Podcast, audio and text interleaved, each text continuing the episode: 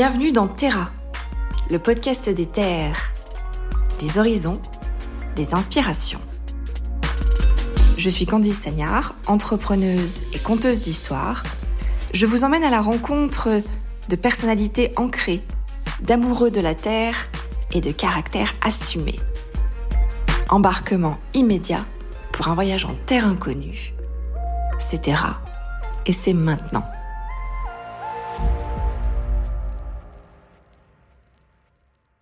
Bonjour à tous, je suis ravie de vous accueillir pour un nouvel épisode de Terra. Aujourd'hui, encore une fois, on voyage. Alors, on est à Paris, exactement rue du Cherche-Midi. Et aujourd'hui, j'espère que vous avez faim parce qu'on va parler de cuisine. On va parler de terroir, on va parler de Haute-Loire. On est avec le chef François Gagnère. Bonjour François. Bonjour Candice. Merci beaucoup de nous accueillir chez toi. On est dans ton restaurant. Oui. On va passer un moment ensemble. Dans un premier temps, le podcast s'appelle Terra. Et Mhm. j'ai pour habitude de commencer mes entretiens avec cette question-là. Terra, c'est la terre, les racines. Ça me va bien. Quelles sont les tiennes? Bah ici, c'est il y a un, un lien avec Terra puisque c'est table nature, c'est la nature, c'est la terre de chez nous, euh, la terre de, du sud de l'Auvergne, la Haute-Loire, le Velay exactement. Rien que le nom du restaurant, déjà, ça veut dire beaucoup de choses. hein. Pour moi, c'est Oui, je ne l'ai pas précisé. Le restaurant s'appelle Anicia. Il y a un double sens. Il y a même un triple sens, Alors, un mais il y en a un qui est un peu plus léger que l'autre. Mais le premier, c'est évidemment parce que Anicia, c'est le nom ancien euh, de ma ville natale, le Puy-en-Velay, c'est le nom romain de la ville. Et la deuxième raison, une des grandes spécialités euh, de la ville, c'est la lentille. Et Anicia est le nom scientifique, le nom de semence de la lentille verte du puits. Troisième raison, un peu plus légère, mais qui donne quand même l'esprit du lieu. Anicia, c'est aussi un prénom féminin qui rend le lieu un peu plus subtil et raffiné. Ça, c'est pour euh, flatter les dames et faire sourire les messieurs. D'accord, parce que le terroir ne peut pas être raffiné. Si, bien Si. sûr, bien sûr, bien sûr. Mais, mais disons qu'ici, c'est un, un lieu esprit un peu bistrot, mais on ne se refait pas avec quand même euh, les codes d'une belle gastronomie. Donc toi, tu as grandi en Haute-Loire exclusivement? Alors oui, une grosse partie de mon temps était en Haute-Loire et même chez mes parents paternels, à la limite de la Loire, puisque euh, mes grands-parents sont originaires de Riotor, étaient originaires de Riotor. Mon père est originaire de Riotor. Voilà. Près de Dunière et pas très loin de chez Régis Marcon non plus. Voilà, Une autre bonne table qu'on vous conseille. exactement. La cuisine, c'était déjà important dans ta famille? Il y a un héritage? Que tu as reçu, qui t'a été transmis Oui, alors des fois ça peut paraître un peu bateau, mais je pense que c'est une réalité pour beaucoup de chefs, c'est les souvenirs de l'enfance. Et c'est vrai que justement, cette grand-mère paternelle, quand j'allais en vacances les étés euh, chez mes grands-parents, mon grand-père était euh, ébéniste, menuisier, et donc il y avait un fourneau à bois. Et euh, dès le matin, quand je me levais, j'étais réveillé par les odeurs de, de petites choses qui commençaient à, cuire euh, au bord du fourneau. Donc, euh, donc ça mijotait, ça mijotait tranquillement. Et, ça, ça c'est vrai que ma grand-mère euh, cuisinait bien. Ma mère avait aussi et a des grandes qualités aussi pour, pour recevoir. Elle adore mettre les petits plats dans les grands. Elle va vraiment apporter beaucoup de soins à tous les gens qui vont venir à la maison. Et je pense que j'ai gardé ça un petit peu des deux. C'est un peu l'art de recevoir, garder une maison, une cuisine ouverte, Oui. le plaisir d'avoir des invités, de cuisiner pour eux, de prendre ce temps-là, de bien les accueillir. Ouais, Je crois qu'avant tout, on ne peut pas faire ce métier si on n'aime pas les gens. Avant de, de- de donner euh, du produit, euh, des, des mets dans l'assiette, on va donner de l'amour. C'est pas pour rien qu'on fait un métier qui peut paraître dur comme ça avec beaucoup d'heures, mais on le fait euh, parce que justement on a envie de faire plaisir. Voilà. Et donc euh, oui, pour moi c'est la première des qualités, c'est d'aimer les gens. Et je dis des fois euh, un peu euh, peut-être de façon légère, mais on passe notre temps, nos, nos journées à nourrir les gens et nous, on se nourrit du plaisir des gens. Est-ce que tu te souviens, toi, de quelques plats qui t'ont nourri quand tu étais petit? Des plats emblématiques, un peu les madeleines de Proust, on va dire. Ouais, alors il y avait, euh, il y avait justement, ma grand-mère, elle faisait un riz de veau, comme ça, euh, au morille, euh, qui était super bon. C'était vraiment le plat du dimanche, hein. c'était pas tous les jours, c'était une famille modeste, mais euh, voilà, on se faisait plaisir sur, sur des, des plats comme ça. Ouais, bon, s'il faut en citer un, je, je citerai celui-ci, ouais. ouais, par exemple. Ton enfance, donc, qui est en euh, Haute-Loire, c'est une enfance qui ressemble à quoi, en fait? C'est C'est une enfance à la campagne, c'est de la liberté, de la découverte? Oui, c'est une enfance. Alors moi, j'étais pas forcément. Euh, l'école m'intéressait pas vraiment. C'est-à-dire que j'avais du mal à me concentrer et j'ai toujours trouvé une forme d'injustice un peu dans l'école. Pourquoi? Ben Parce que je n'étais pas un cancre dans le sens où euh, je lâchais pas mes devoirs, je, travaillais dur, je révisais très tard, je me levais très tôt le matin, mais ça rentrait pas. J'avais ce souci de, de, concentration et je trouvais assez injuste que des fois, un, copain, euh, il suffisait de lire un truc une fois et puis, euh, puis ça rentrait, il avait des super notes. Et moi qui bossais dur, bah, ça marchait pas. Et c'est, je pense, une des raisons pour lesquelles j'ai choisi ce métier. Parce que un jour, j'avais écouté, en, étant en voiture avec mes parents, une interview de, Paul Bocuse qui disait qu'il avait démarré avec un simple CAP. Je me suis dit, bah, finalement, peut-être qu'on peut quand même exister et, réussir avec, euh, avec euh, peut-être euh, pas des grands moyens intellectuels, mais avec de la volonté, du courage, on peut aussi exister. Et c'est peut-être une des raisons aussi avec celle de, mes, de ma mère, de, de ma grand-mère ou autre qui m'est cuisinée. C'est peut-être une des raisons pour lesquelles je me suis orienté vers ce métier. On sait que parfois dans certaines familles, il peut y avoir des attentes quant aux enfants. Toi, tu as toujours été libre de suivre la voie que tu avais envie de suivre. Quand tu as dit je veux faire de la cuisine, on t'a laissé partir. Alors, c'est oui, d'une manière générale, même si mon père, lui, était dans l'automobile, donc il connaissait pas du tout ce métier, mais euh, mes parents m'ont tout de suite euh, averti de ce qu'ils connaissaient de ce métier, c'est-à-dire attention, tu vas faire des heures, tu vas travailler quand les autres s'amusent, tu seras toujours debout dans la chaleur, enfin tous, les entre guillemets les inconvénients du métier. Et euh, quand je leur ai dit que moi, après la troisième, je me voyais pas aller au-dessus parce que c'était un cauchemar, ben on, a commencé à dire bon bah écoute, si c'est vraiment ce que tu veux faire, on va chercher euh, une, une, bonne école hôtelière. Et c'est là que on a préféré, mes parents ont, préféré m'envoyer euh, au lycée hôtelier du Sacré-Cœur en Lozère, à Saint-Chély-d'Apcher. Il y avait une école hôtelière pas très loin, il y en avait d'autres pas très loin dans le département, mais, mais c'était une école très réputée qui recevait, euh, était patronnée par tous les trois étoiles Michelin de France et une école où les trois mots qui étaient affichés, qui sont d'ailleurs affichés dans ma cuisine encore, c'était propreté, rigueur et discipline. Et, dans ces trois mots, il n'y a pas de cuisine, mais ça mettait déjà le ton de ce qu'on allait rechercher euh, dans ce métier si on voulait faire de l'excellence. Euh, évidemment de l'hygiène, de la rigueur, de la discipline, sont les bases de ce métier. Tu n'avais jamais eu l'occasion auparavant de travailler dans une cuisine, c'est-à-dire que tu termines l'école, tu pars Exactement. en cycle hôtelier. Ouais la, rupture n'est pas trop rude Si, c'est très rude parce que déjà, euh, je me retrouve à 1000 mètres d'altitude dans un lieu euh, perdu où, euh, à l'époque, ça fait sourire un peu mes filles quand je leur dis que, bon, déjà, c'était à la pension. et ça, c'était tout nouveau pour moi, isolé. Et puis qu'on a passé une année, il faisait moins 36 pendant quelques jours. Moins 36 degrés. Aujourd'hui, ils ne pensent pas que c'était possible à l'époque. Et donc, euh, bah ouais, vous êtes dans un milieu un peu hostile, un peu sombre, tenu par des frères, donc c'est assez, assez rigoureux. Oui, ça a été assez dur, mais c'est ce qui m'a permis aussi, euh, là aussi, de, m'accrocher, euh, comme tout ce que j'ai fait après, et d'avancer. La scolarité, à ce moment-là, c'est quoi? C'est des cours, de l'apprentissage, des stages? Ces premières années Oui, là c'est donc l'esprit école hôtelière, donc c'est pas, on n'est pas en apprentissage, mhm. on est à l'école et après on fait des stages euh, pendant les périodes, euh, surtout la période estivale. Donc euh, voilà, c'est pendant ces stages qu'on met vraiment un pied dans l'entreprise, mais on faisait aussi quand même des, formations pour les, clients qui venaient nous voir à enfin, au restaurant d'application. Donc voilà, c'était une première ébauche du CAP, du BEP, et puis après, bah, il a fallu attaquer euh, dans la vraie vie, euh, après tout ça. Et là, euh, mes parents qui se sont dit, bon, c'est bien, il a tenu Saint-Chély d'Appier, maintenant, est-ce qu'il va tenir dans la réalité du métier? Donc on va essayer de... On va essayer quand même de tenir par là avant qu'il aille trop loin.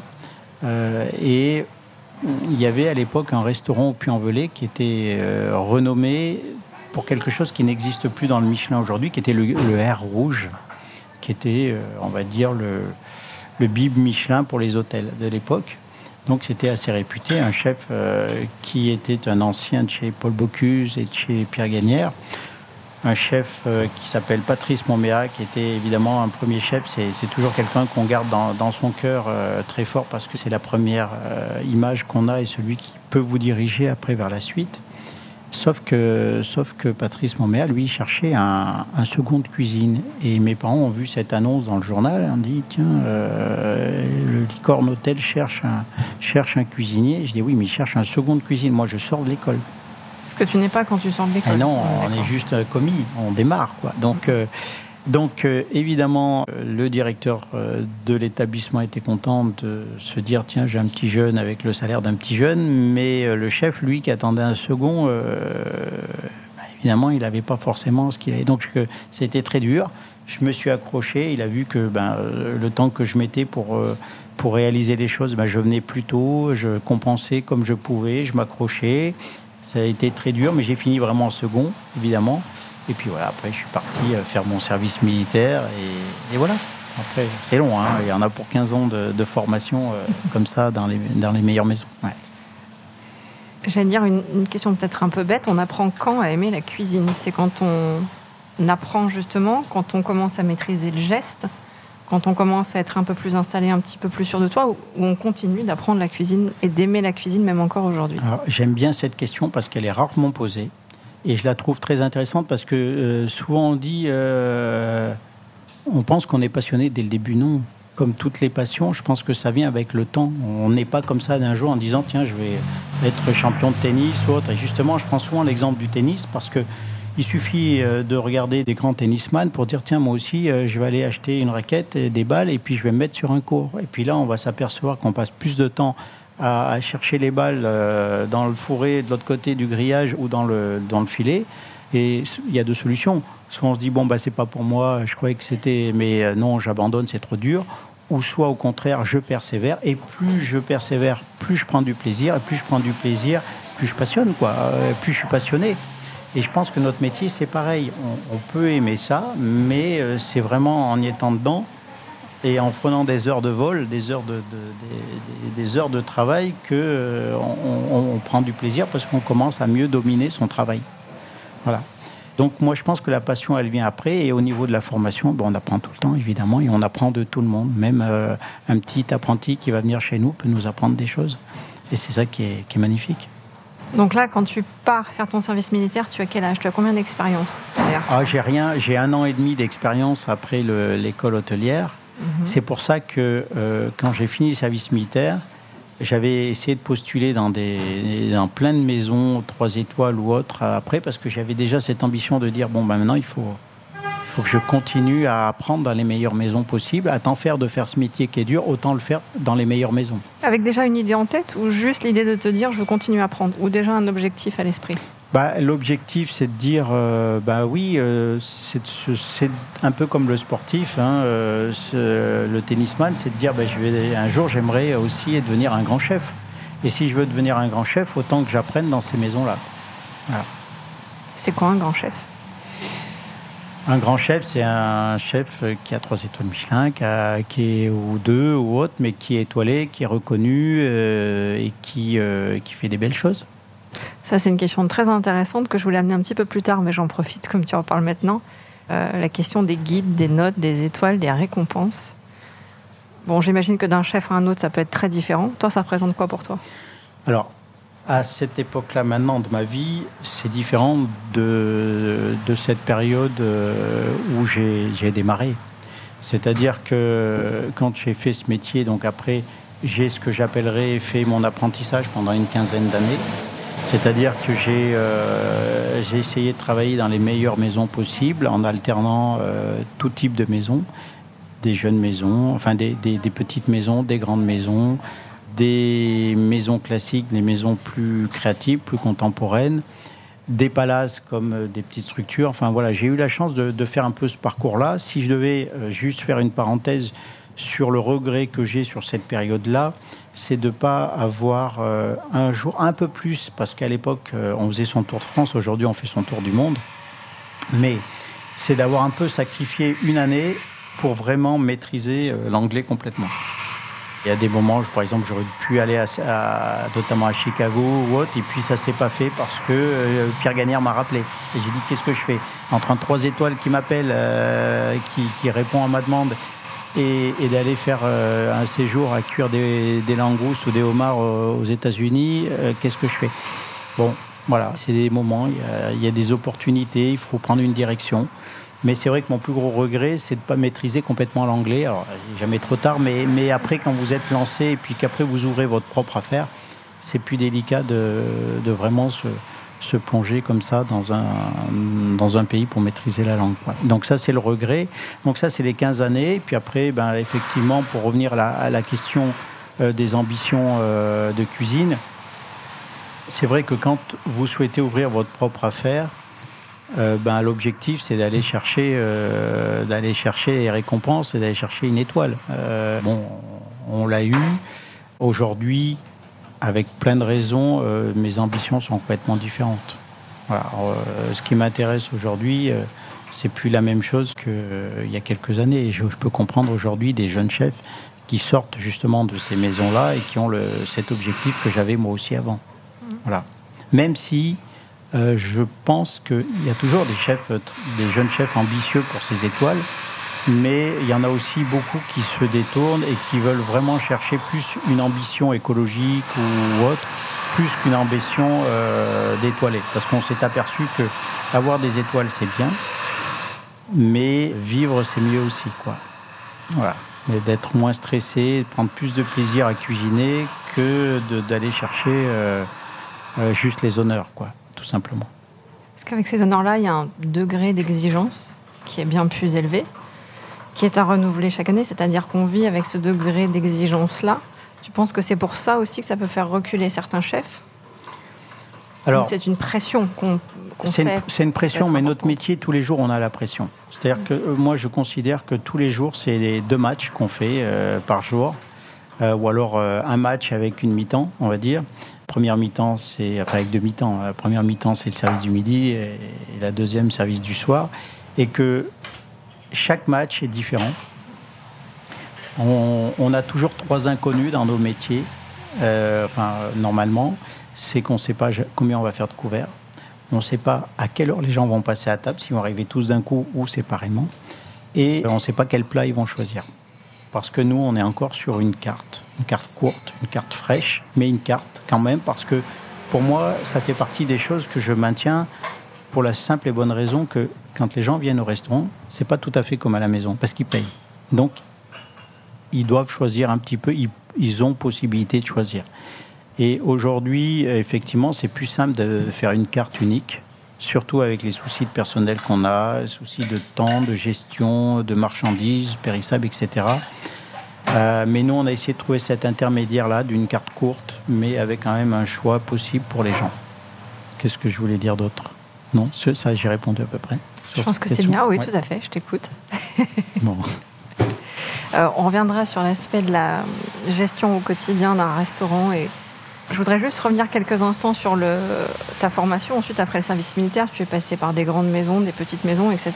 Quels sont les avantages et les inconvénients pour toi de ces maisons-là? D'une grande maison ou d'une plus petite maison? Ben, Justement, parce que je voulais euh, avoir la plus grosse expérience possible, j'ai volontairement alterné. C'est-à-dire que quand j'ai quitté, euh, donc bon, j'ai fait mon service militaire, je, l'ai fait comme le dernier chef appelé au messe des officiers à Lyon, euh, où déjà j'avais cette expérience que j'ai pu acquérir là-bas de management d'une équipe de, de jeunes qui faisaient leur service militaire aussi, mais où j'ai réussi à acquérir la, confiance des gradés euh, pour, pour euh, gérer cette cuisine du mess officier de, Lyon. J'ai été d'ailleurs le dernier chef appelé. Et ensuite, donc, je, pendant cette période de, service militaire. Si je peux te demander, on cuisine quoi?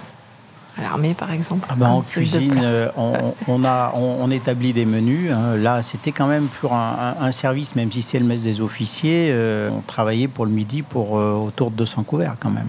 Ah oui Gros euh, service. Donc c'est quand même un gros service. Euh, donc après, on fait une cuisine euh, plutôt de produits frais, mais quand même, voilà, on peut pas faire du sur-mesure. On n'est pas sur de la haute gastronomie, évidemment. Hein. mais pour moi, à 18 ans, déjà, cette enfin, oui, 18-19 ans, cette expérience de chef, c'était déjà intéressant. Mais évidemment, voilà, on est encore qu'un jeune commis, hein, finalement. Hein. Donc, donc je voulais apprendre dans, un, dans un, une grande maison étoilée. Donc j'ai envoyé mon CV dans plein de maisons et il y a un chef qui, qui a répondu à mon courrier. Alors à l'époque, quand on faisait des CV, c'est pas les CV qu'on reçoit aujourd'hui. Hein. Je veux faire le vieux con, mais on faisait vraiment un beau CV avec la photo d'identité. On, s'appliquait, tout était manuel, etc. C'était manuscrit. C'était manuscrit et, euh, euh, et, on s'appliquait. Et donc euh, j'ai été reçu par Alain Chapelle qui évidemment à l'époque est décédé depuis, puisqu'il est décédé pendant la période où j'ai travaillé, mais avait trois étoiles Michelin, meilleur ouvrier de France et euh, a beaucoup influencé beaucoup de, grands chefs d'aujourd'hui. Alain Ducasse est passé euh, dans les cuisines d'Alain Chapelle. Euh, et d'ailleurs, mon homonyme Pierre Gagnère, c'est en mangeant chez Alain Chapelle qu'il s'est dit voilà le type de cuisine que j'aimerais faire. Évidemment, c'est pas la même, mais dans l'esprit, Pierre Gagnère, enfin, il le dit lui-même souvent, il a beaucoup été influencé par par la cuisine d'Alain Chapelle. C'était quoi la cuisine d'Alain Chapelle C'était une cuisine qui était à l'époque euh, innovante, c'est-à-dire que c'était vraiment euh, les produits, c'était une certaine liberté dans les cuissons, dans les dressages, dans l'intitulé des plats surtout, l'intitulé des menus. C'était, oui, c'était, c'était différent de la, des, des chefs classiques de l'époque. Plus de liberté, de créativité. Aussi, ouais, ouais.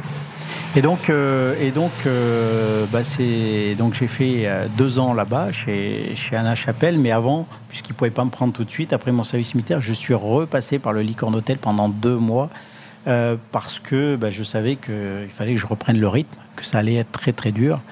Et donc, bah, ça m'a fait du bien de revenir, revenir un petit peu comme ça auprès de Patrice Moméa. Ensuite, la période Alain Chapelle, bah, là, c'est vraiment pour moi euh, un, changement énorme. Vous passez de, de 3-4 personnes en cuisine à une brigade de plus de 20 cuisiniers, avec quelques étrangers et quelques asiatiques, notamment des japonais. Ah, pour moi, c'est nouveau. Euh, moi qui sors de la Haute-Loire, euh, c'est, je suis un peu, voilà, mais comme, comme tous les jeunes commis de l'époque. Et comme tu parles très bien anglais, c'est parfait. Et comme je parle, mais là après, c'est le langage. C'est moins, c'est moins grave dans la cuisine parce qu'on se comprend. En fait, hein. on, parle tous à moitié anglais, moitié français, mais on parle la cuisine en tout cas. Donc euh, on. Donc toi, tu étais élevé en cuisine. On se comprend. Voilà, exactement. Voilà, donc euh, Alain Chapelle, euh, grosse expérience. là Ça représente quoi en termes d'emploi du temps? Comment tu travailles à cette époque-là? Juste pour nous expliquer en termes de. Bah, en fait, petite coupure l'après-midi, euh, matin et soir, euh, un jour et demi de repos. Mm. Et puis, et puis voilà, en fait, on, travaille, on vit cuisine. Euh, on respire cuisine. On respire cuisine. Voilà, c'est comme ça, c'est ça fait partie de la vie. Puis je me suis dit, ben voilà, tu as choisi, tu y vas, quoi. Tu y vas. Donc là aussi, c'est l'expérience d'avoir son petit appart, euh, d'avoir essayé de, de, mettre un peu d'argent de côté pour se payer sa voiture. Euh, Les débuts de l'autonomie. Commencer, exactement. Mm. Début de l'autonomie. Voilà. Donc, euh, donc c'est pas inintéressant, Et donc, donc voilà. C'est non, c'est c'est le début de la vie professionnelle. C'est intéressant. C'est intéressant. Tu me diras si je me trompe, mais il y a un aspect chez toi qui a vraiment cette volonté de j'allais dire travailleur besogneux, mais pas dans le sens du tout négatif du terme, c'est-à-dire mmh. de te mettre en situation pour travailler, pour apprendre, pour mmh. continuer à acquérir des connaissances. C'est quelque chose qui te suit tout au long de ton parcours. Ça me suit et je pense que la période scolaire est, vraiment le, départ de ça. C'est-à-dire que ce côté euh, comme ça que je trouvais un peu injuste, euh, bah, je me dis, bah, de toute façon, par le travail, tu y arriveras. Voilà. C'est peut-être que ce métier va te permettre grâce au travail, bah, de, de, gagner ta vie, tout simplement. Parce que l'école, des fois, ça a ce côté un peu injuste de dire, mais euh, je réussirai jamais. Quoi. En fait, euh, est-ce que moi, je vais pouvoir avoir, euh, je vais pouvoir me payer, vivre, parce que est-ce que je suis très bon pour ça, quoi? En fait, j'ai l'impression que je suis mauvais, à je suis mauvais à l'école, donc je serai mauvais partout, quoi. Et c'est en ça que moi, je, aujourd'hui, c'est une autre parenthèse que j'ouvre, mais mais c'est vrai que je, prends beaucoup de temps quand je reçois des jeunes. Et euh, des jeunes peuvent avoir des difficultés ou autres. Euh, Et donc, euh, je, les encourage, vraiment, c'est important. C'est important parce qu'il y a des périodes de doute ou des périodes où on se dit, tiens, tu sais rien faire, tu vas faire, tu vas faire cuisine ou autre. Non, il faut avoir de l'ambition, il faut croire en soi et on n'a pas tous les mêmes talents, les mêmes qualités, mais chacun en a. Il faut la trouver. C'était quoi, toi, tes talents, tes qualités? Est-ce que ce sont les mêmes aujourd'hui? Je pense que c'est les mêmes, c'est-à-dire la persévérance, euh, le courage, et puis. Euh, Une détermination quand même. Hein, détermination, oui, bien sûr, euh, il faut, mais, mais une détermination qui n'est. Il y, a, il y, a, deux types de détermination, je pense. Il y a la détermination personnelle et puis il y a la. Enfin, elles sont toutes les deux personnelles, mais il y en a une, c'est si je peux marcher sur le dos des autres pour euh, grandir, c'est pas mal. Moi, je, je non, ça, c'est pas cet aspect-là qui m'intéresse. C'est plus, euh, voilà, de d'essayer de, de, oui, de poursuivre ma vie, mais en étant euh, carré dans mes droit dans mes bottes, quoi. Voilà. Sans, euh, on n'est pas obligé de. Oui, c'est sûr qu'on réussit peut-être moins ou moins vite, mais euh, mais d'un autre côté, on on fait avec les autres et pas contre les autres. C'est intéressant. Tu parlais à l'instant du collectif. Euh, dans un des épisodes précédents du podcast, on s'est entretenu avec euh, Johan, qui est le chef du Chamarlinck, un restaurant que tu connais au Puy-en-Velay, Ouais, bien sûr. qui disait qu'effectivement, en fait, à la cuisine, euh, il n'était pas tout seul, qu'ils étaient quatre. Ouais. Le collectif, c'est fondamental, Bien sûr. encore maintenant, pour toi aussi. Ah mais c'est- une évidence. C'est- ça c'est clair que souvent quand les gens disent merci chef, je dis non, euh, c'est l'équipe. Moi je fais juste euh, voilà. euh, alors je le dis avec d'humour, je- j'inverse complètement les rôles. J'ai écouté si ça va bien c'est moi, si ça va bien c'est l'équipe. Et en fait c'est- complètement l'inverse. évidemment, c'est-à-dire que c'est une équipe. Euh, et, notre métier, c'est pas uniquement de transmettre un savoir, euh, c'est d'essayer de manager le mieux possible. Et, et souvent, j'aime bien comparer euh, une brigade de cuisine avec une équipe de rugby. On est en plein Coupe du Monde, donc euh, c'est super. Et c'est vrai que une brigade de cuisine, comme une brigade de restaurant d'ailleurs, parce que je ne voudrais pas intégrer que la cuisine. Pour moi, ce qui est important, c'est de considérer un restaurant avec l'équipe de salle C'est un aujourd'hui. écosystème à lui Voilà. tout seul. On, on parle que de la cuisine, on parle pas de la salle, alors que je considère, moi, en étant habillé en cuisinier, que la salle est beaucoup plus importante que la cuisine. C'est-à-dire que la, la cuisine va travailler le produit, va travailler la mise en valeur d'un terroir, d'un territoire, va apporter certainement une certaine créativité dans l'assiette, mais l'équipe de salle va travailler l'humain. C'est encore plus noble. C'est-à-dire que d'une table à l'autre, les gens sont complètement différents. Il faut être capable en quelques minutes de trouver les mots De saisir. tout en gardant sa personnalité pour faire que chacun se sente bien. C'est-à-dire qu'on peut avoir un profil de petits jeunes qui vont casser leur tirelire pour venir manger chez nous et même dans un esprit décontracté comme le nôtre, ils peuvent se sentir un petit peu coincés, donc il faut les détendre rapidement.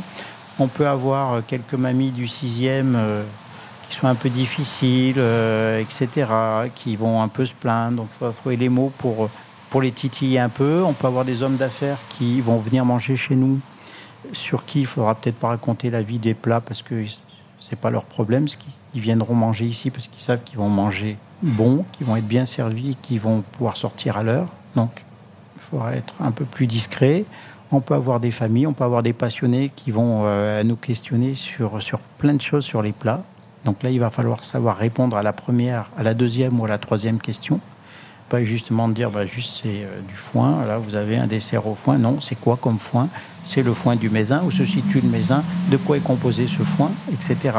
Pour moi, la, salle, c'est euh, des porteurs de bonheur déjà.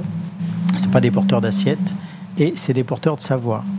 Et c'est le troisième maillon d'une chaîne qui comporte quatre. Le, premier maillon, c'est le terroir, c'est le territoire, c'est le producteur qui travaille dur aussi pour essayer de nous donner les meilleurs produits possibles. Le deuxième maillon, c'est la cuisine qui va euh, transformer ces produits, les mettre en valeur à travers l'assiette. Le quatrième maillon, c'est évidemment euh, le client qui va venir manger chez nous. Et le troisième que, que je cite après, c'est l'équipe de salle. Et si ce maillon-là est faible, c'est- toute la chaîne qui est faible. Et, du coup, euh, tout s'arrête en fait. Parce que le, convive va, voir une assiette, mais si on ne sait pas lui, parler de cette assiette, si on ne sait pas mettre en valeur ce, producteur ou ce terroir, ben, c'est comme si vous regardez un tableau et que vous comprenez pas pourquoi en fait, ou une musique. Donc ça dévalorise un peu l'ensemble. Voilà. Je vais essayer de résumer tout ce que tu as dit. C'est extrêmement intéressant. Donc merci déjà. Non, non, pas du tout. C'est, je trouve ça extrêmement enrichissant tout ce que tu nous dis. Je sais que c'est difficile souvent quand je demande à des gens comme toi, des chefs notamment, le maître mot pour ce que tu fais, c'est quoi? Souvent, j'emploie le mot générosité. Est-ce que tu en vois un autre? Ça peut être l'authenticité, la simplicité. Oui, mais c'est vrai que bon, s'il faut en choisir un, je suis assez d'accord sur, euh, sur l'aspect généreux. Parce que, euh, encore une fois, c'est un métier de sacrifice. Hein, euh, et aujourd'hui, je pense que la, nouvelle génération a moins envie de se sacrifier comme on l'a fait. C'est-à-dire qu'ils veulent faire plaisir, mais ils veulent vivre aussi à côté. et nous, on a tout donné pour ce métier. Comme d'autres, hein, souvent on fait un rapprochement avec le sacerdoce aussi. C'est-à-dire que c'est une forme de sacerdoce aussi.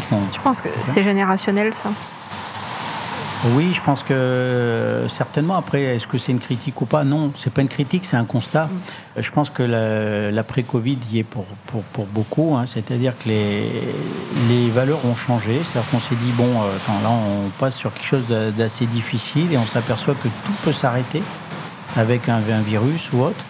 Donc, euh, bon, on va voir les choses un peu différemment. Quoi. Euh, le travail, c'est bien, mais euh, vivre, c'est aussi, aussi important. Quoi. Toi, j'imagine que c'est.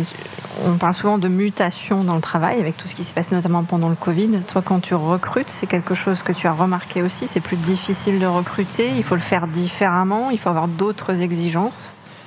Oui, alors c'est vrai que hum, ça a toujours été un métier en tension notre métier parce que justement, euh, bah, les mêmes choses que m'avaient dit mes parents quand j'ai commencé, c'est-à-dire que oui, on travaille les week-ends, on travaille les mm. soirs, on travaille quand les autres s'amusent, etc. Donc c'est aujourd'hui, c'est pas à la mode.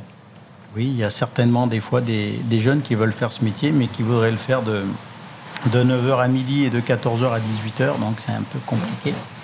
Euh, mais il y en a qui sont un peu dans cet esprit-là. En tout cas, aujourd'hui, nous, euh, recrutement, et je pense que c'est que ce soit en province ou à Paris, c'est la même chose. C'est-à-dire que aujourd'hui, euh, les jeunes ne veulent plus de coupure.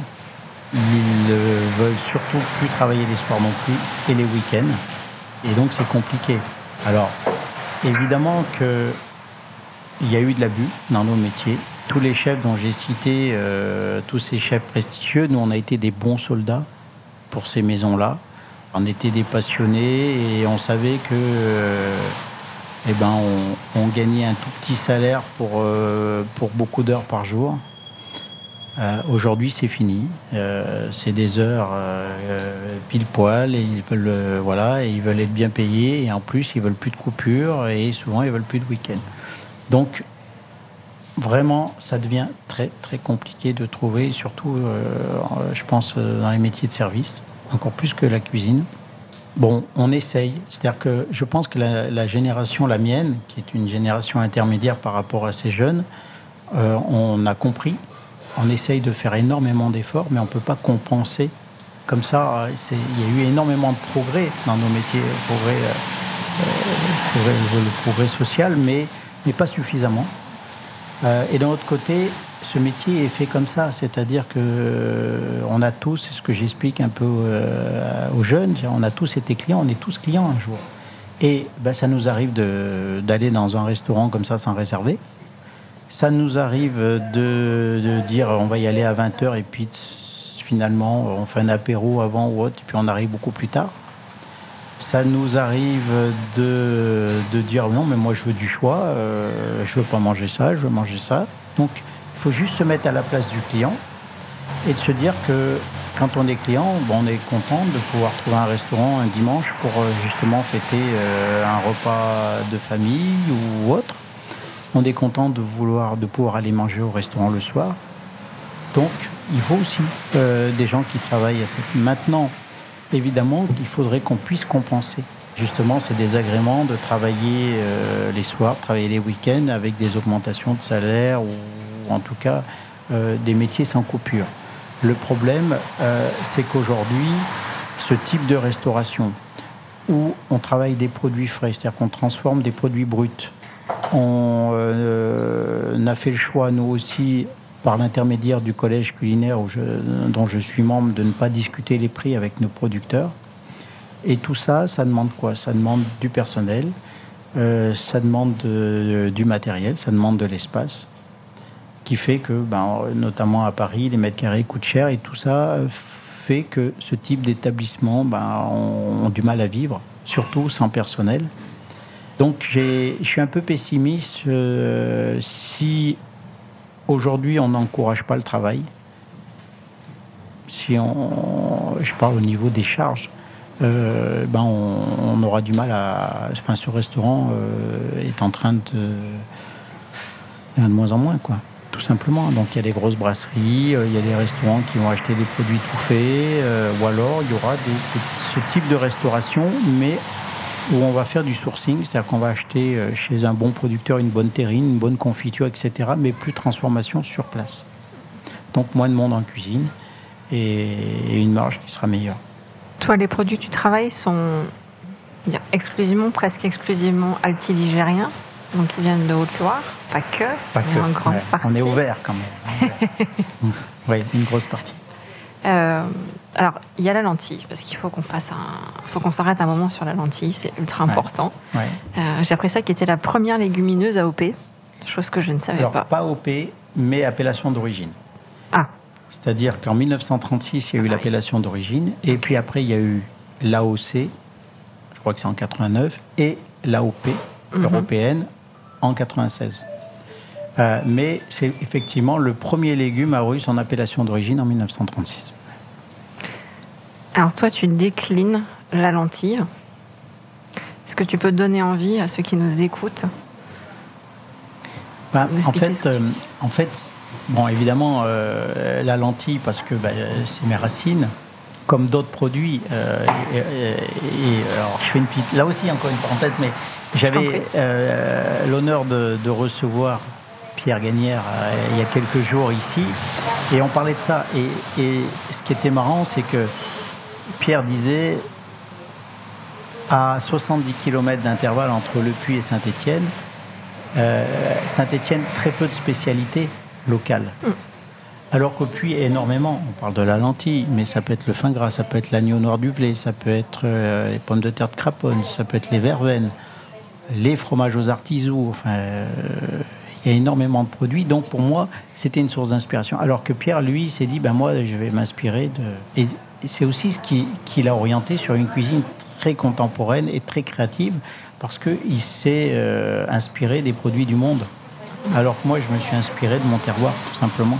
Euh, mais, mais, et ça c'est important pour moi, à l'image de, ce lieu où vous êtes aujourd'hui, Anicia, c'est un lieu qui est à la fois euh, avec des matières nobles, du hêtre massif, du chêne massif, etc. Mais c'est un lieu contemporain, malgré tout. Et ça, c'est important pour moi. Vous voyez, les photos que vous voyez sur, sur les galeries sont des photos en couleur et elles sont posées sur les galeries, elles ne sont pas fixées au mur, pour montrer qu'on veut donner une carte postale en couleur de la région et pas en noir et blanc. Et qu'on ne fait pas une cuisine figée. C'est-à-dire que les tableaux, on peut les, on peut les, changer de place si on veut. Euh, les autres tableaux que, que j'appelle les tableaux vivants, c'est-à-dire ces, ces écrans qu'on a, euh, c'est aussi donner une image contemporaine, mais vivante d'un territoire. Et c'est ce que j'essaye de faire dans la cuisine, parce que souvent, on prend nos départements ruraux comme des départements où, euh, moi, des fois, je plaisantais avec les. Quand nous étions installés au Puy avec les Parisiens ou les gens qui venaient de loin euh, et qui nous disaient Mais comment vous faites pour, pour vivre ici? Alors, je, disais bah, Vous savez, maintenant qu'on a l'électricité, que la piste est goudronnée, ça va mieux. Mais tout ça pour, pour donner un peu d'ironie en disant qu'il euh, y a énormément de gens en Haute-Loire qui sont talentueux et qui font des choses euh, très modernes et qui sont, euh, euh, oui, qui sont très très modernes dans leur état d'esprit. Et, moi, c'est cette image-là de la Haute-Loire que j'ai envie de donner à travers notre cuisine. C'est pas parce qu'on travaille des produits de terroir qu'on doit faire une cuisine rustique. On peut faire une cuisine dans l'air du temps avec des produits de la région. Et pour revenir sur la lentille, c'est vraiment pour moi une vraie source d'inspiration parce que c'est un produit du peuple. C'est un produit très simple, pas cher, mais sur lequel on peut vraiment en faire un petit salé lentilles, comme on peut le sublimer en l'associant avec du homard, euh, de la truffe, euh, du foie gras. Et, ce grand écart-là, ça me plaît.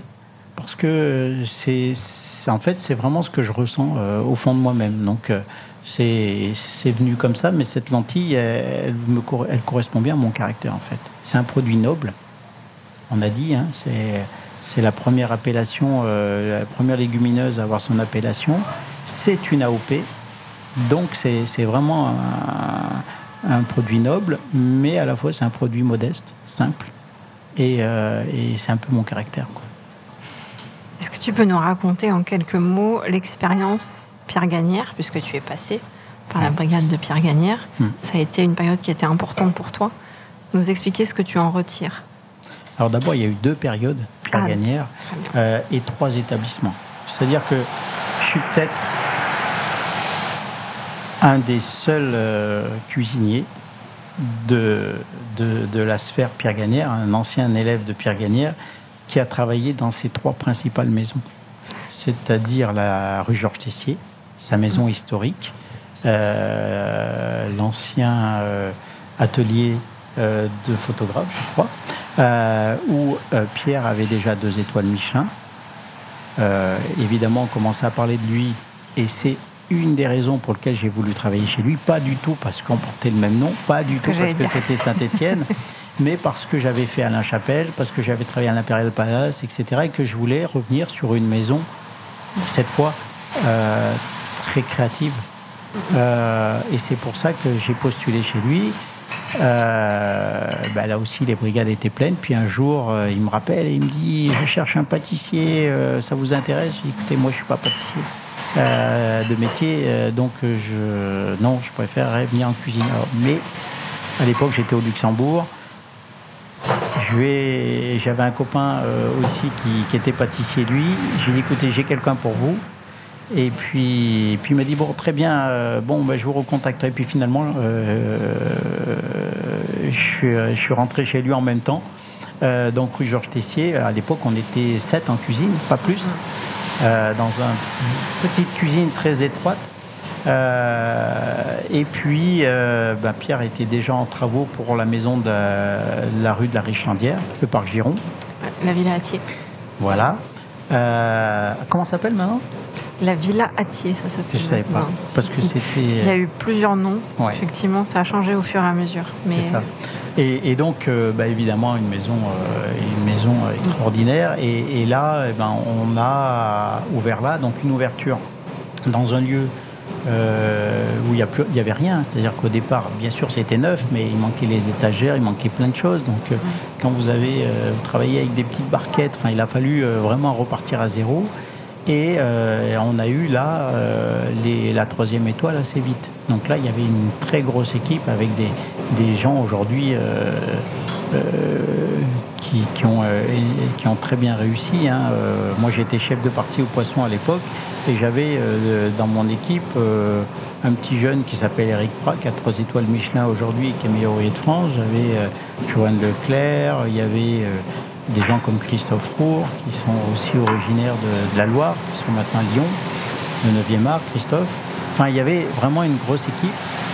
Euh, et là, j'ai fait deux ans sur cette période-là. J'ai pas connu la période difficile de Pierre euh, à Saint-Étienne. Pendant ce temps-là, j'ai fait d'autres maisons, notamment des maisons lyonnaises. Mais euh, Pierre m'a rappelé un jour, quand j'étais chez Philippe Chavon à la Tour Rose, pour me demander si j'étais intéressé euh, pour l'aventure euh, parisienne. Euh, et donc je suis reparti avec lui à rue Balzac en tant que second cette fois auprès de Michel, Michel Nave, son chef, donc, qui, est, un Stéphanois aussi. et, donc là, on a ouvert en novembre. On a eu des étoiles en, mars de l'année d'après et la troisième l'année d'après encore. Donc, j'ai travaillé dans les trois maisons de Pierre Gagnard. Euh, et, la période importante pour lui. Euh, c'est-à-dire la période où il fallait chercher les trois étoiles et Dieu sait si la pression euh, était grande pour lui avec son dépôt de bilan à Saint-Etienne et la pression médiatique, financière, etc. Donc évidemment la pression elle retombe aussi un peu sur l'équipe derrière et donc là c'était aussi à l'époque une équipe une équipe de costaud quoi. Hmm. À quel moment tu prends la décision Alors, je ne sais pas si c'est une question de décision, d'opportunité, de bon moment pour lancer Anicia et te dire cette fois-ci j'y vais à Paris, qui plus est. Et puis sur un. Alors, ça, c'est des mots un petit peu de marketing, hein, tu peux me dire, mais sur un segment, un positionnement qui est un tout petit peu différent, puisque sur ce que tu proposes, sur une table nature, comment ça se fait, comment ça se met en bah, place En fait, euh, si on part de, Pierre Gagnère, Paris, euh, on, enlève tout un pan de, plus de, plus de 15 ans. 15 ans où euh, j'étais installé avant au Puy-en-Velay, on était euh, donc étoilé là-bas avec mon épouse, où on tenait l'hôtel du parc. Euh, et si je suis ici à Paris, bah c'est parce qu'il y a eu avant ce passage au puits, avec évidemment du bon et du moins bon, qui fait que on a fait le choix d'arrêter cette expérience ponote et de repartir à zéro en s'installant ici au Puy. Ah, à Paris, pardon. Voilà. Donc, euh,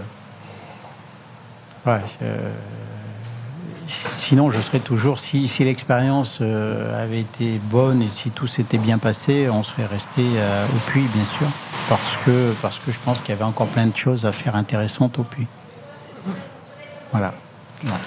Très bien, la parenthèse est close.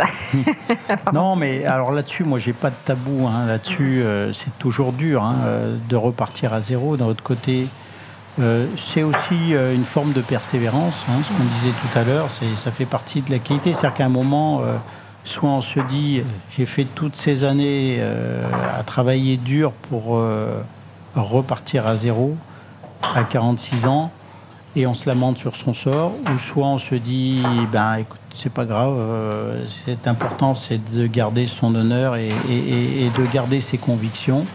Et s'il y a des choses qui sont pas bonnes, et eh ben, euh, eh ben on, ne va pas se, spolier ou se, euh, voilà. moi, c'est important pour moi de rester sur, sur mes convictions, mes convictions, oui, de notre d'honnêteté, de, de, choses. voilà, je, il y a, deux, raisons importantes hein, qui font euh, euh, que je peux expliquer rapidement. Euh. La première raison, c'est qu'on est, et je l'ai dit tout à l'heure, sur un territoire où il y a des bons produits et il y a des bons artisans. Et à la fois, la vie est, plutôt. il fait bon vivre et les loyers sont pas trop chers, etc. Donc les gens souvent euh, ont leur propre maison et euh, ils ont de l'espace. Si vous comparez euh, la taille d'une cuisine parisienne et la taille d'une cuisine dans, notre, dans nos régions, c'est pas la même. Donc les gens ont plus l'habitude avec ces produits et ces artisans de se recevoir chez eux que d'aller au restaurant. Donc le potentiel était un peu juste. C'est-à-dire que nous, on faisait 25% de notre chiffre d'affaires annuel sur le mois d'août avec les touristes, les Parisiens, etc. Et on faisait deux tiers du chiffre avec les villes environnantes le week-end, c'est-à-dire les Stéphanois, les Clermontois, les, Lyonnais. Euh, mais le reste du temps, c'était compliqué. Donc, ça, c'est une des raisons. Euh, c'est une réalité économique. De choix. C'est une réalité économique. Mm. La deuxième raison, c'est que bah, des fois, dans la vie, on fait des associations parce que justement, c'est des métiers qui demandent beaucoup d'investissement et que bah, vous n'avez pas forcément euh, les moyens. Hein, on n'est pas forcément euh, tous euh, avec des parents qui ont de l'argent derrière ou autre, il n'y a pas du tout de, de souci là-dessus. Mais, mais c'est vrai que quand vous démarrez à zéro dans un métier qui demande beaucoup de, du matériel à acheter, de l'espace, etc., ben vous êtes des fois obligé de, de, vous associer, et des fois les associations ne sont pas toujours bonnes, ou en tout cas sur le temps correspondent pas. Donc euh, voilà, à un moment, euh, j'ai préféré, on a préféré que mon épouse faire le choix de, se dire bon bah là on est condamné à travailler un peu euh, un peu toute notre vie pour pas être chez nous donc donc autant repartir à zéro voilà et c'est pour ça qu'on est venu ici à Paris parce qu'on s'est dit à tant faire bah, autant être là où ça bouge mm-hmm. voilà pourquoi le choix parisien parce que souvent on pose la question mais, mais attendez, euh, souvent on fait le contraire. On vient à Paris, puis après on repart en province. Pourquoi vous avez fait le contraire? Voilà la raison. Mais c'est parce qu'on est venu à Paris que j'avais évidemment cette, ce, ce, territoire qui est le mien dans le cœur. Et je me suis dit, c'est quand même dur de quitter sa propre sa propre ville. Et c'est aussi pour ça que j'étais fier de pouvoir donner une étoile Michelin à cette ville, qui aujourd'hui n'en a toujours pas. Euh, J'espère que ça va revenir vite. Mais, mais euh, ça, fait, ça fait chaud au cœur. Et du coup, je me suis dit, qu'est-ce qu'on va raconter dans ce restaurant? Et finalement, je me suis dit, bah, on va faire la même chose que ce qu'on faisait au Puy, mais dans un, avec nos moyens, dans quelque chose de beaucoup plus modeste. Mais euh, on va prendre notre terroir, on va l'amener dans nos valises et, euh, et on va le, raconter ici. Et c'est pour ça que je me suis dit finalement, il n'y a pas besoin d'être forcément au puits tous les jours pour, euh, pour faire son marché. J'aime aussi dire que je peux mettre un visage sur chaque produit. Et donc, euh, bah, je, il suffit d'appeler euh, et, et, tous les, toutes les semaines, il y a des produits de Haute-Loire qui arrivent. Évidemment, on ne peut pas tout prendre puisque ça serait compliqué, notamment sur, sur les fruits et les légumes mais, euh, mais tout ce qu'on peut euh, vient de la Haute-Loire ou, ou d'à côté. Voilà. Et donc, c'est ce qu'on a raconté ici, c'est pour ça que ça s'appelle Anicia, etc. Et qu'on et qu'on propose euh, une, cuisine, euh, une cuisine de terroir, mais là aussi, c'est important pour nous de nous adapter à notre clientèle. Et, et on a compris que notre clientèle, euh, entre le midi et le soir, était différente. C'est-à-dire que le midi, on est plus sur une clientèle d'affaires et de quartier, et le soir, on est plus sur une clientèle romantique, amicale, gastronome. Donc c'est pour ça que c'est le même lieu, mais le soir, on va travailler sur, euh, sur plein de petits paramètres différents qui font qu'on arrive sur quelque chose de beaucoup plus euh, feutré, mm -hmm. avec les bougies, avec euh, des petites euh, mises en bouche, des miniardises, des petites choses qui font que c'est plus gastronomique le soir et plus bistronomique le midi. Le voyage est différent. Le voyage est différent, mais, mais je crois que c'est ça aussi un lieu comme le nôtre. Ça fait même salon de thé l'après-midi pour que ça reste ouvert, que ça reste vivant. C'est. Euh, voilà, on n'a pas forcément cherché un lieu pour avoir comme objectif euh, de, de, retrouver euh, les étoiles. On a cherché un lieu qui soit un lieu qui, euh, qui déjà économiquement euh, tienne, soit, soit, et pourtant c'est pas évident, mais on a surtout cherché un, un, lieu qui soit, qui soit cohérent et qui nous ressemble. Alors je sais qu'il faut qu'on te libère pour le service du soir, donc on va terminer cet entretien avec les questions que je pose habituellement. Euh, la première question, qu'est-ce que tu aimes le moins dans ce que tu fais? Alors, Ce que j'aime le moins, c'est d'essayer de me battre pour essayer de trouver des équipes. Parce qu'on a des gens qui sont super et que ben, si on a besoin d'un certain nombre de gens pour faire ce qu'on fait, bah, c'est les autres qui compensent. Euh, et c'est dommage de passer son énergie là-dessus alors qu'on pourrait le, le, mettre sur d'autres choses. Quoi. Voilà. Donc il n'y a, a, pas que ce problème de... Le problème de staff, on l'a dit tout à l'heure, il est lié aussi à un problème de, de charge. Euh, et donc si, si tout ça pouvait être réglé, euh, mais pas que pour nous, hein, puisque c'est un problème vraiment euh, général et pas uniquement dans nos métiers d'ailleurs, mais euh, ça simplifierait les choses parce que je trouve que c'est vraiment dommage que la gastronomie française fait partie du qui est classée au patrimoine hein, aussi. Mmh. On est en train de la perdre en fait. On est en train de la perdre et aujourd'hui on a cru que les trois étoiles, euh, voilà, qui cachaient un peu la forêt, euh, c'est l'arbre qui cachait un peu la forêt et, et en fait bah, même les trois étoiles aujourd'hui sont touchées, mais on voit toujours rien venir et on, on laisse faire. Je pense que c'est un peu dommage parce que les autres, les autres euh, pays aujourd'hui, eux, ont compris qu'il fallait euh, justement baisser les charges. Quand on veut faire de la cuisine, c'est du temps. Transformer les produits, c'est du temps. Et le temps, ben, c'est du personnel aussi. Des, et, ça, il faut qu'on. Moi, je préfère. Enfin, pour moi, c'est vraiment. Euh, je suis assez. Je suis assez énervé par rapport à ça parce que je me dis notre métier, comme tous les métiers de l'artisanat qu'on n'encourage pas assez, euh, si on le faisait, eh ben, c'est euh, déjà plutôt que de payer des gens au chômage, autant pouvoir les payer à travailler.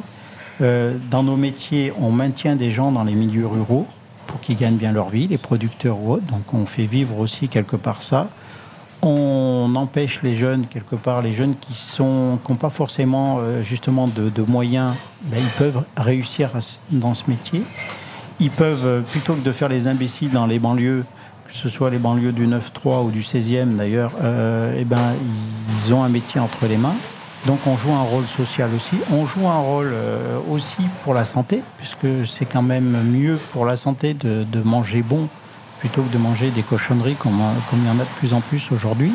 Donc euh, il n'y a que du bon, mais on ne le voit pas venir et on n'encourage pas ça. Et, et, je pense que le gouvernement là-dessus euh, ne fait pas son travail, n'importe lequel hein, d'ailleurs. Hein, c'est pas depuis. Euh, ça existe depuis très longtemps.